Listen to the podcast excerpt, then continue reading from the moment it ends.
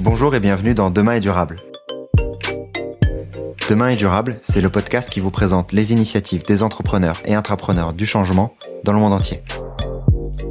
Je m'appelle Antoine Grégo et lors de chaque épisode, nous partirons à la découverte de femmes et d'hommes qui œuvrent au quotidien pour aider la planète et la société à aller dans le bon sens. Ils nous partageront ce qui les motive et nous dévoileront leurs secrets ainsi que leurs conseils pour se lancer, en France comme à l'étranger. L'objectif, c'est de commencer à agir durablement dès demain et ainsi de devenir acteur du changement à notre échelle. Aujourd'hui, je reçois Franck Langevin, CEO de Maya, une start-up burkinabé avec une ambition forte lutter contre le palu en Afrique. Avec son associé Gérard, il commercialise une pommade anti-moustique au beurre de karité, repoussant efficacement les moustiques porteurs du palu. Le paludisme, c'est une maladie qui tue un enfant toutes les deux minutes euh, en, Afrique subsaharienne. Euh, c'est pas loin d'un demi-million de personnes euh, tuées chaque année par cette maladie, donc c'est absolument énorme. Probablement cette année, en 2020, avec l'effet enfin Covid, ça risque d'être encore plus important. Dans cette première partie, nous avons discuté de son parcours, de son poste de Head of Product Management chez Mappy, à sa transition dans l'entrepreneuriat social chez Maya.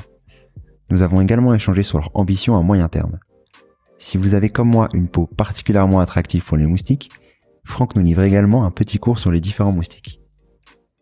Je ne vous en dis pas plus, bonne écoute. N'hésitez pas à partager cet épisode autour de vous et à mettre une note 5 étoiles et un commentaire sur Apple Podcast si vous l'avez apprécié. C'est ce qui permet à Demain et Durable d'être visible de tous. Bonne écoute. Donc aujourd'hui, dans le nouvel épisode de Demain Durable, j'ai le plaisir d'accueillir Franck Langevin. Comment vas-tu, Franck? Très bien, ça très bien. Il fait pas trop chaud à Ouagadougou, donc euh, tout va très bien. euh, je suis très content de t'accueillir aujourd'hui dans, dans, ce nouvel épisode. Euh, je vais démarrer l'épisode par par une question facile. Qui est Franck Langevin? Euh, qui Franck J'ai 42 ans, euh, je suis entrepreneur social euh, depuis 5 ans au Burkina Faso, à Ouagadougou. Euh, j'ai plutôt une formation euh, école de commerce. Au départ, j'ai travaillé pendant bah, quasiment ouais, plus de 15 ans dans les nouvelles technologies avant de changer totalement en fait de, de cap et de partir sur un projet dans la lutte contre le paludisme au Burkina Faso. Voilà, si je devais un peu résumer. c'est un beau résumé, euh, un beau résumé LinkedIn. Euh, Exactement. C'est très LinkedIn. euh, non, plus, plus sérieusement, euh, je vais, je voudrais savoir un peu d'où vient cette idée-là d'agir justement en créant cet entrepreneuriat, en, rejoignant plutôt Maya en, 2015. Mm-hmm. mais avant tout, avant toute chose, du coup, tu as démarré par par la tech, c'est ça? Ouais. Ouais, je suis resté. Alors j'ai beaucoup travaillé dans un domaine un peu spécifique de la tech, qui était tout autour de la cartographie numérique, de la navigation GPS. Euh, j'ai fait pas mal d'entreprises euh, dans le domaine en, France et un peu à l'étranger. Euh, donc j'ai travaillé 15 ans là-dedans. Globalement, c'était un peu de concevoir. Ça tournait beaucoup autour de la conception euh, de services innovants. Euh, et au bout, donc c'était un domaine qui était fascinant, extrêmement émulant de voir bah, de voir comment les gens progressivement en 15 ans ont euh, intégré tout ce qui était cartographie, navigation dans leur quotidien, ce qui n'était vraiment pas le cas au début. On avait des téléphones un peu tout petits euh, et c'était très très lent, donc ça marchait pas du tout. Et de voir comment, bah, comment au fur et à mesure, euh, bah, les gens l'utilisent quasiment, je vais pas dire tout le temps, mais au moins au moins une fois par jour. Donc c'était c'était assez intéressant d'être dans ce dans cette aventure là, quoi. Voilà. Ok. Et ça c'est c'est une volonté au début que tu as après tes études de partir dans dans la technologie? Alors dans la techno, ouais. Et après, le, le fait de d'être tombé dans tout ce qui était cartographie numérique, c'est un peu par hasard. J'avais bossé un peu dans l'événementiel pour me faire de l'argent. J'ai retrouvé euh, un peu dans un bar ou dans un, un bar à sandwich euh, euh, une de mes connaissances qui était devenue directeur général d'une d'une boîte dans la cartographie numérique et qui m'a proposé un boulot quasi très rapidement. Donc ça s'est un peu fait comme ça par hasard euh, à l'époque et euh, je suis resté dans le domaine très longtemps donc 15 euh, ans. Euh, mais au départ le ouais ça s'est fait c'est vraiment une ouais, le hasard a bien fait les choses on va dire. Ok très bien. Donc ça c'est entre 2000 et, et 2015 globalement. Tout à fait. Donc en 2015 t'es si je me trompe pas chez Mappy en tout cas pour ton dernier poste avant de avant de rejoindre Maya. Qu'est-ce qui se passe du coup à ce moment-là et quel est comment est-ce que tu tombes ensuite dans dans l'entrepreneuriat social alors ma piste est vraiment une super boîte, très intéressante. Des fois les gens l'idée que c'est une vieille boîte, mais elle est quand même très moderne et les process sont dire, très très à la pointe en termes d'agilité, etc. De, dans, dans, le travail. L'équipe était, j'ai adoré mes collègues, mais je commençais un peu à m'ennuyer. C'est-à-dire que peut-être on avait aussi manqué peut-être un peu de moyens aussi pour innover, mais globalement, euh, j'avais l'impression d'avoir atteint un, un, un, palier en fait, ou peut-être un plafond de verre, ou et que je pouvais pas beaucoup évoluer. Qu'on c'était un peu toujours un peu les mêmes sujets aussi, donc je commençais un peu à m'ennuyer. Euh, et j'avais quelques peut-être deux ans auparavant fait un congé pour création d'entreprise j'avais créé une, une startup qui avait pas très bien fonctionné pour être très franc. Mais j'avais euh, j'avais essayé ce, ce euh, cette aventure là et ça m'intéressait. Et un peu tout autour de moi je commençais à avoir des gens qui se définissaient comme entrepreneurs sociaux. Euh, et j'ai trouvé particulièrement sympathique humainement je veux dire. Je trouvais euh, très dynamique très euh, souvent solaire euh, et et à Paris c'est pas forcément évident de trouver des gens comme ça. Des fois on a des on n'a pas que des gens toujours optimistes autour de soi étant parisien aussi de d'origine. Et ça m'a un peu interpellé intéressé et je me suis un peu posé la question à ce moment-là de savoir est-ce que ben je bifurquerais pas vers vers ce domaine-là quoi. Sachant que j'avais un peu l'impression aussi qu'il y avait il y avait des enjeux qui nous dépassaient un peu et que bah on était ça serait peut-être intéressant maintenant à, à ce stade de, de, ma carrière professionnelle de, de essayer de, de, réorienter ma vie vers quelque chose qui, qui, qui pourrait avoir de l'impact quoi dans la vie des gens. Ok. Donc c'est via via des rencontres que tu as eu l'envie de d'agir sur sur ces enjeux-là?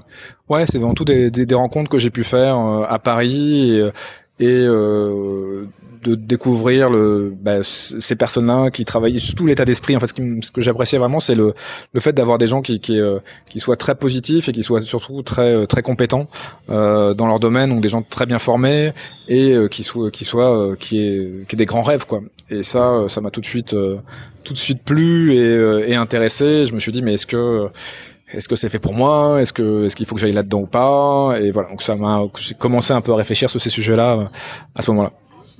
Donc euh, donc la, la, dernière étape, on va dire de de, de ton parcours euh, professionnel mmh. avant Maya, mmh. c'était du coup chez Mapi. Mmh. Qu'est-ce qui s'est passé après que tu quittes Mapi? Comment ça s'est déroulé? Ben, j'avais envie de faire un, un, break et je suis parti à San Francisco pendant trois mois. et l'idée c'était vraiment de Déjà, c'est une ville que j'adore en fait, San Francisco. J'avais été plusieurs fois et c'est une ville qui me qui m'apaise énormément et c'est une ville aussi très dynamique. Donc, je me suis dit, je vais prendre trois mois pour moi et euh, je vais euh, faire un peu une pause, bien une pause dans ma carrière. Euh, j'ai pas besoin de passer d'un job forcément d'un job à un autre tout de suite et prendre le temps de savoir un peu euh, qui je suis, ce que je veux faire, où je veux aller, etc. Et en faisant des cours là-bas, beaucoup de cours en ligne en fait, et, et de faire des rencontres, et faire de la méditation, bien travailler aussi sur sur le développement personnel pour arriver à, à faire des choix, à faire les bons choix quoi. Euh, c'était un peu un, je peux dire c'est un choix de mi-carrière, mais donc euh, j'étais pas très loin des 40 ans, donc je me dis voilà, il faut que j'arrive à, il faut que j'arrive à prendre les bons choix pour pour la suite quoi. Ok, très bien.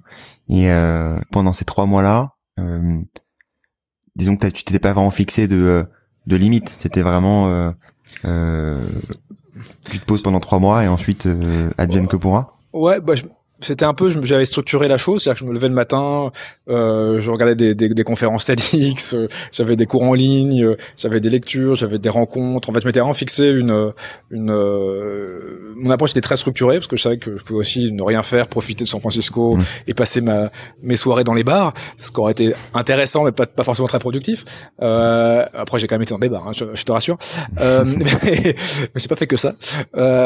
et, et donc, ouais, donc le, le fait d'avoir une approche structurée, ça m'a permis à la fin euh, de mettre des mots sur qui j'étais. Et en fait je me suis j'ai mis un peu euh, je me suis dit que j'étais un idéaliste pragmatique, qu'il fallait que je des projets un peu un peu barrés, un peu fous, et d'y travailler de façon très sérieuse, très professionnelle. Euh, et donc une fois que j'avais réussi à mettre cette étiquette en fait euh, euh sur qui j'étais, c'était beaucoup plus simple ensuite d'arriver à, à faire des choix euh, professionnels ou des choix de vie même au-delà du professionnel plus plus plus radicaux quoi. et c'est juste après en fait d'avoir fait d'avoir réussi à mettre cette étiquette que bah, j'ai découvert dans un, un MOOC de l'ESSEC euh, un projet qui était au Burkina Faso euh, dans la lutte contre le paludisme. Et en fait ça a un peu fait tilt en disant mais c'est exactement ce qu'il me faut.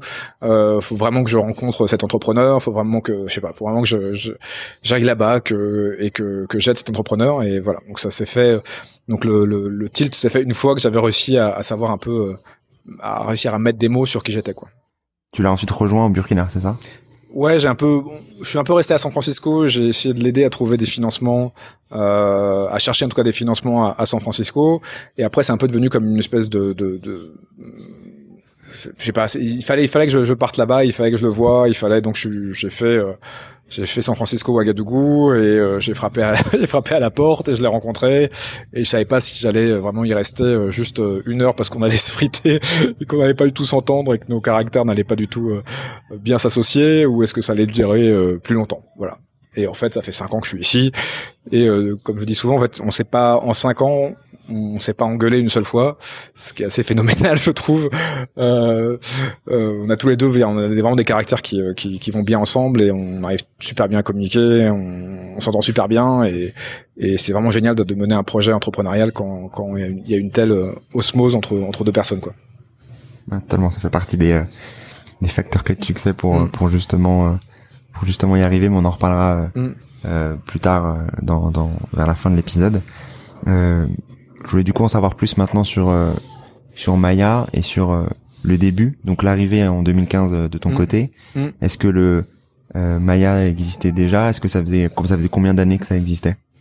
Alors l'idée, donc je vais te présenter un peu l'idée. C'est une idée qui est qui est venue d'un ingénieur burundais qui s'appelle Gérard Nyondiko. Euh, Gérard était en école d'ingénieur en fait à, Ouagadougou. Il y a une grande école qui s'appelle 2IE, euh, qui est une grande école d'ingénieurs là-bas. Et en un de ses cours d'innovation, bon, il a eu des cours d'innovation là-bas. Il a eu l'idée de euh, de rendre en fait les savons, rendre le savon quotidien en fait anti-moustique. En fait, le, le problème c'est le paludisme. Euh, le paludisme c'est une maladie qui tue un enfant toutes les deux minutes euh, en, en, Afrique subsaharienne. Euh, c'est pas loin d'un demi-million de personnes euh, tuées chaque année par cette maladie, donc c'est absolument énorme. Probablement cette année, en 2020, avec l'effet enfin Covid, ça risque d'être encore plus important. Euh, en tout cas, le nombre de victimes reste plus, plus important. Et l'idée, donc, c'est une maladie qui est transmise par un vecteur, qui est, qui est le moustique anophèle en fait. Euh, et donc, il faut protéger les gens des moustiques. Et la moustiquaire n'est malheureusement plus la, panacée, c'est-à-dire qu'elle protège les gens pendant la nuit, mais les moustiques ont tendance à maintenant à piquer de plus en plus euh, en soirée et le matin quand les gens sont pas protégés. Euh, et son idée, c'est de dire on va utiliser les habitudes quotidiennes des, populations euh, et une des habitudes partagées par la très grande majorité des familles, c'est de savonner les enfants, de les laver au savon le soir et le matin, et on va en rendant le savon anti-moustique, on va réussir à, à protéger un, un, nombre important de personnes de, de la maladie. Donc j'aimais beaucoup la, la, simplicité en fait de l'idée parce que moi je venais avant je travaillais sur des algorithmes de recherche etc donc des trucs un peu compliqués. Euh, et, euh, et, là on était sur un truc très très simple et avec potentiellement beaucoup d'impact. Et, donc c'est ça, je suis arrivé, donc le projet était déjà était déjà commencé. Il avait gagné un prix de la Global Social Venture Competition, qui est un, prix d'entrepreneuriat social à Berkeley. Donc le prix, l'idée entre guillemets avait avait rempli, avait euh, permis à Gérard et un de ses associés de de gagner ce prix. Euh, mais on était à l'époque, euh, en 2015, on était vraiment au stade de prototype, quoi, avec différentes technologies, euh, différents types de, de substances euh, testées pour essayer de faire que le produit soit à la fois efficace, sain et abordable. et donc on était, on, était encore dans cette phase. Gérard était encore dans cette phase-là. Ok, très bien. Et ensuite, comment est-ce que vous passez de, de du savon, du coup, à, à une crème? Ouais, alors en fait, on s'est rendu compte que, en fait, les gens nous disaient, de, certaines personnes, pas tous, certaines personnes disaient, mais euh, c'est bien votre idée du savon, mais en fait, personne se lave en, Afrique, je veux dire, parce qu'il n'y a pas d'eau, donc, euh, enfin, donc c'était, on avait pas mal de gens qui, qui avaient des, des, des, positions un peu caricaturales, peut-être qu'ils n'avaient jamais mis les pieds en Afrique non plus, euh, et donc on a fait financer une étude sociologique sur 1000 foyers pour essayer de savoir, pour connaître les habitudes de d'hygiène corporelle, parce qu'on avait pas de données là-dessus. Au Burkina. Et donc et on s'est rendu compte que à la fois oui les enfants de moins de 5 ans étaient lavés au savon systématiquement tous les soirs, même quand des fois l'accès à l'eau était distant, donc dans, les, dans les milieux ruraux, les enfants étaient lavés. c'était vraiment même quand on était très pauvre, c'était quelque chose qui était qui était vraiment systématique, mais aussi systématiquement les enfants étaient pommadés, c'est-à-dire qu'on c'est pas on leur mettait sur la peau, c'est pas vraiment une crème parce que c'est plus gras que ça en fait, c'est souvent à base de beurre de karité ou de vaseline, euh, un produit gras en fait sur la peau pour hydrater euh, leur peau parce que si on le fait pas, globalement la peau s'écaille, blanchit, euh, donc il faut donc du fait de ces caractéristiques de peau, veut dire tous les enfants euh, une partie des parents aussi se, se pommadent euh, le soir et ça correspond exactement euh, au moment où les moustiques commencent à transmettre le parasite du paludisme. Donc on s'est dit bah, en fait ça sert à rien de travailler sur le savon si après en fait on les gens s'ajoutent de la pommade dessus, ça va pas marcher. donc mieux vaut mieux vaut essayer de, de faire une meilleure pommade et de donc on a laissé à ce moment-là tomber l'idée du savon pour se concentrer sur comment comment rendre la pommade anti-moustique et euh, et de faire quelque chose qui soit une meilleure une meilleure pommade quelque chose qui peut être utilisé au quotidien euh, sans euh, sans changer les habitudes. Donc on a passé beaucoup de temps sur le terrain à, faire des rencontres avec avec des mères de famille. On a dû faire 250 tests anti-moustiques en laboratoire pour trouver les bons les bonnes les bonnes les bonnes formulations et voilà on s'est mis un peu de temps il y a pas il y a beaucoup de recherches il y a beaucoup de temps de recherches qui ont été nécessaires. Mais on a à la fin réussi à créer Maya. Donc Maya c'est donc cette pommade qui repousse qu'à la fois qui est à la fois hydratante, qui est parfumée et, et qui repousse les moustiques entre 8 et 9 heures après application quoi. Question peut-être bête peut-être bête mais est-ce que quand on, quand on est quand on met la crème Maya, est-ce que c'est mmh on repousse tous les moustiques ou ça repousse il euh, y a complexité euh, différente par rapport aux moustiques euh, qui portent le talus? C'est pas bête du tout. euh, en fait, chaque, on va dire, il y a des, des milliers d'espèces de moustiques différentes.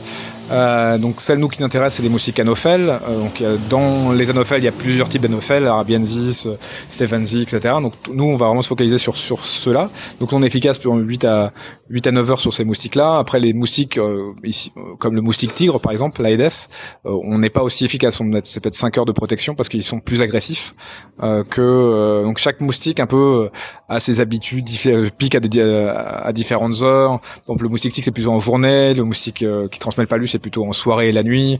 Donc vraiment, il y a vraiment des, très grosses différences en fonction des moustiques, quoi. Ok. Et, euh, et lorsqu'on met euh, une, parce que moi, je, de manière très transparente, je suis un, bon, euh, j'ai une bonne peau pour les moustiques. D'accord. Les moustiques m'adorent. Les moustiques m'adorent. Donc, donc ça m'intéresse d'autant plus. Mm. Est-ce que quand tu mets du coup cette crème là, ça te mm. protège C'est quoi le pourcentage d'efficacité de ce de, de votre de Maya? Ben en fait, quand tu fais des tests d'efficacité, tu vas faire. Euh, il y a plusieurs différents types de tests. Tu commences dans des laboratoires où tu mets dans une cage euh, 200 moustiques femelles affamées et tu demandes à des volontaires de mettre leur avant-bras dedans. Et dès que tu as euh, donc tu fais as différents types de volontaires parce que en effet chaque personne attire, attire de façon différente les, euh, les moustiques et, et dès que tu as une, tu mets une piqûre, tu considères que bah, tu, tu, mesures en fait le temps de protection comme ça. Bah, tu, tu demandes à des volontaires de mettre l'avant-bras dans une cage.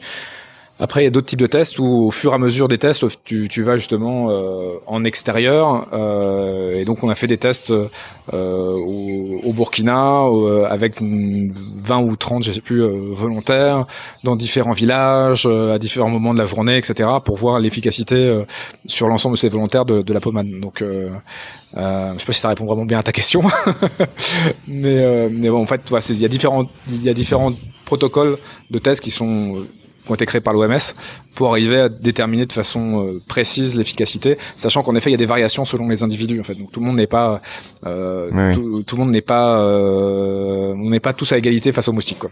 Donc, euh, ok, donc en fait c'est euh, une, ok, il faut atteindre j'imagine un certain pourcentage pour arriver à dire je suis efficace, mais ensuite chaque personne est différente et chaque peau est différente en fait. Oui, il faut, il faut plusieurs volontaires pour commencer à pour avoir savoir précisément quelle est l'efficacité du produit. Par exemple, je sais que le groupe O, le groupe sanguin O et les, je sais pas si c'est ton, ton groupe sanguin si tu, si tu le connais. Non. non. et euh, le groupe O est particulièrement attractif en fait pour les moustiques. Il y a eu des, des, des, des études qui ont montré que les gens avec ce groupe sanguin étaient euh, étaient beaucoup plus les, les moustiques avaient tendance à aller plus naturellement vers ces personnes-là que vers d'autres groupes sanguins, personnes avec d'autres groupes sanguins. Donc après il y a plein de, il y a la génétique aussi qui joue, il y a plein de choses. Mais euh, donc euh, donc voilà, donc il faut faire des tests sur un nombre suffisant de personnes pour pouvoir avoir euh, pour avoir des vérités quoi, pour avoir des okay. Ok, très clair. Euh, sur toi, le l'arrivée au, au, Burkina et sur euh, justement passer d'une boîte de de technologie, enfin et la cartographie qui était en gros ton ton expertise à une société enfin, on va pas dire que c'est de la cosmétique mais c'est mmh. c'est quand même un, pro, un produit un produit, enfin c'est un produit de, cosmétique. Hein, euh, comment se, se passe ce mouvement-là? Et euh, comment est-ce que tu arrives à, à t'adapter, à t'habituer, à, à t'adapter à cette situation?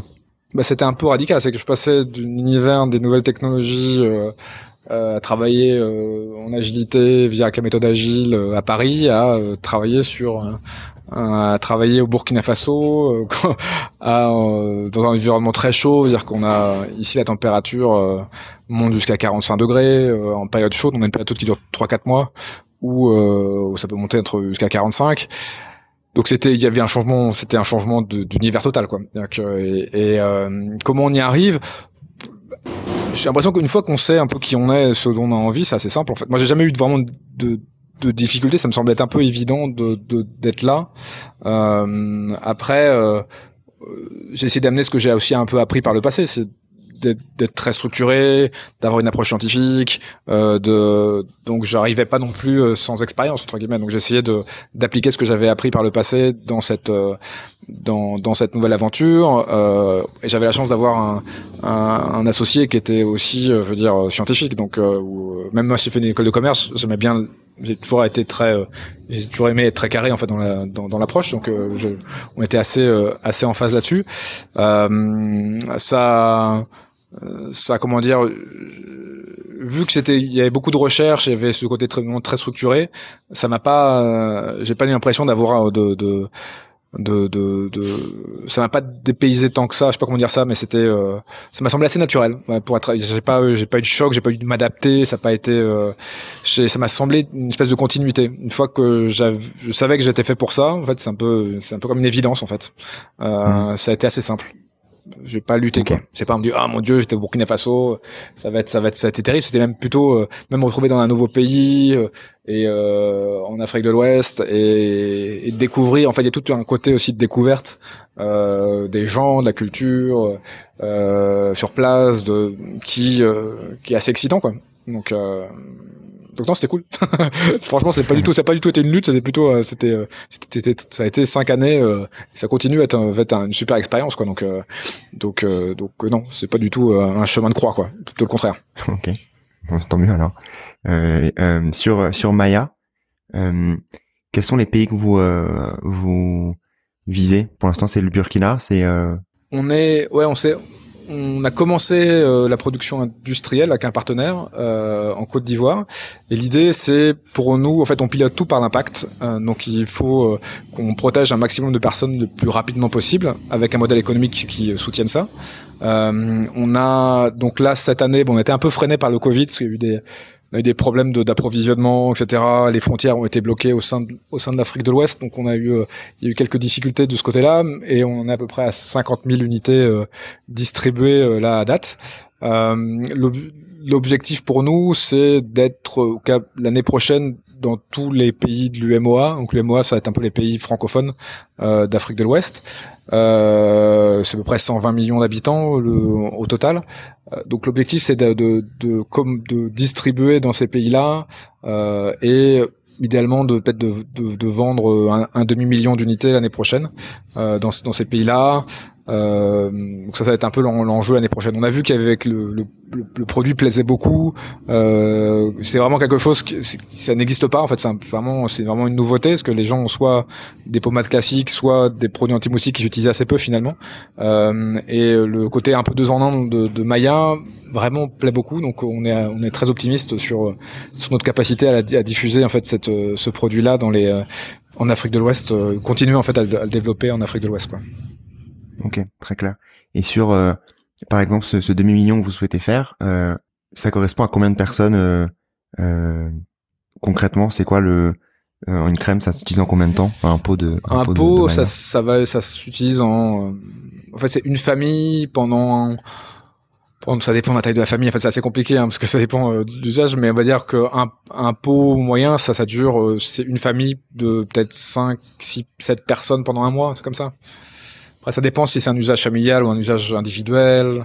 Donc, il y a plein de paramètres. Euh, et euh, on a assez, vu qu'on distribue de façon un peu indirecte, il y a des distributeurs, on, et qu'on a, on commence à faire des enquêtes en fait euh, euh au niveau du client final en fait, pour essayer de bien comprendre comment euh, il utilise le produit, à quel moment il l'utilise, auprès de qui dans la famille, tout ça. Donc ça, c'est des choses qu'on commence à mener euh, pour bien comprendre justement, pouvoir répondre à ces questions-là. Mais pour l'instant, c'est encore un peu flou en fait. Il faut qu'on qu'on avance un peu plus en fait là-dessus. Ok. Très clair sur euh, sur Maya. Comment est-ce que vous euh, vous faites pour euh, vous faire connaître en, en Afrique? C'est quoi les, les, leviers que vous utilisez pour pour accélérer cette cette démocratisation, on va dire, de, de cette nouvelle crème? Parce que vu que vous avez des, des énormes ambitions, j'imagine que ouais, il faut communiquer. Ouais. cette année, on a fait de l'affichage, des panneaux, quoi, des 4 par 3 on a fait de la radio, euh, on a fait un peu de réseaux sociaux, mais on a on n'a pas on n'a pas eu le temps de, de, de, beaucoup se focaliser là-dessus, mais euh, c'est un truc qu'on voudrait euh, sur lequel on voudrait travailler, parce que les gens utilisent beaucoup. Facebook est très euh, est très consulté en fait euh, dans cette partie du monde. Donc euh, donc pour toucher les gens, euh, c'est quand même assez pratique. On l'a on l'a assez peu fait par peut-être manque de temps. et après, ça va être du de la, promotion sur le point de vente, quoi, dire des posters, des flyers, des t-shirts, des, des, choses comme ça, quoi.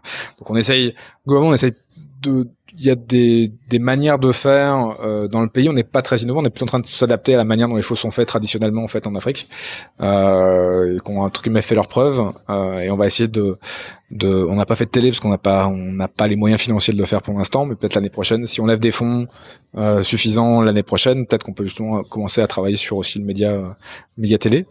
Euh, voilà, on, on, avance progressivement. ok. Et sur euh, donc en fait, l'objectif c'est euh, euh, de, de, guillemets, de, de faire, de montrer Maya comme une sur le segment de la crème, on va dire le beurre de karité, on va dire classique, mais avec juste du coup des des attributs supérieurs par rapport aux autres crèmes sur le marché. Ouais, en fait, l'idée, c'est pour nous, un truc qui est clé pour nous, c'est qu'il faut pas que les gens euh, sentent qu'ils ont besoin de changer leurs habitudes. Euh, parce que euh, on est dans un pays où les gens sont une partie de la population sont très pauvres euh, et donc si c'est un nouveau produit euh, ils vont ils vont pas l'adopter je donne un exemple, les produits anti-moustiques classiques, là, les, les, sprays, etc., ça existe, il y en a ici, mais c'est utilisé par 15% de la population seulement, euh, parce que c'est pas vraiment dans les habitudes, donc certains les utilisent, mais finalement assez peu.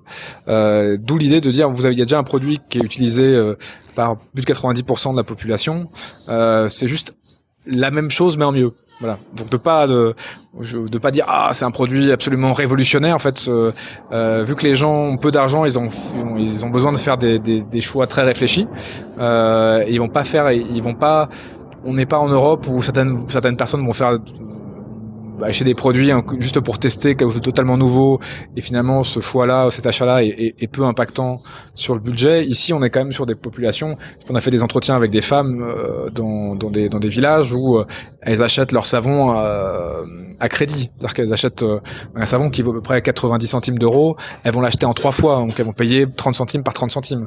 Donc on est sur des populations, certaines populations qui sont très pauvres et donc c'est super important que, que le produit soit le moins cher possible et qui que pour eux en fait fait ce soit pas qui est qui, est pas trop à réfléchir quoi. C'est-à-dire que ce soit vraiment c'est tout l'enjeu pour nous. Enfin, c'est totalement logique d'arriver sur un, un, un secteur comme ça et de pas euh, vouloir présenter ça différemment parce que sinon c'est j'imagine beaucoup trop d'éducation de enfin c'est Ouais, c'est la, en fait. ouais, la sensibilisation. C'est comme quand on a, installé les moustiquaires. Il y a eu, il y a eu des plusieurs, dire des, des milliards de, de, moustiquaires qui ont été distribués en Afrique. Euh, il faut il faut expliquer. Dire c'est un truc nouveau euh, quand est-ce qu'on se met euh, sous la moustiquaire comment ça marche euh, donc si en effet si plus c'est nouveau plus ça demande en fait de l'explication. Donc et, et vu qu'on cible on, le, le palus c'est sur l'ensemble de l'Afrique subsaharienne donc c'est c'est des centaines de millions de personnes. Euh, si à chaque fois pour, on doit euh, faire un gros effort d'explication, on va, va pas y arriver en fait. Donc, euh, euh donc c'est tout, tout, le pari pour nous de dire, d'arriver de, à, la positionner pas comme un produit anti, pas uniquement comme un produit anti-moustique, mais comme une meilleure pommade. Et c'est pas évident en, en, termes de marketing. c'est parce que les gens par défaut vont mettre l'acheter pour le côté anti-moustique, mais mais faut avant qu'il faut pas qu'ils l'utilisent que pour ça, en fait, parce qu'il faut que ce soit utilisé quotidiennement pour vraiment que ça ait un impact sur la maladie. Donc, si on l'utilise de temps en temps, bon ben on aura créé juste un nouveau produit anti-moustique en fait. Très bien c'est cool mais ça n'aura pas permis d'avoir un impact sur la maladie. On n'aura pas sauvé des vies avec quoi. Merci d'avoir écouté cette première partie. Si vous l'avez aimé n'hésitez pas à laisser un avis 5 étoiles sur Apple Podcast et à vous abonner à ma newsletter. Le lien est dans la description. À très vite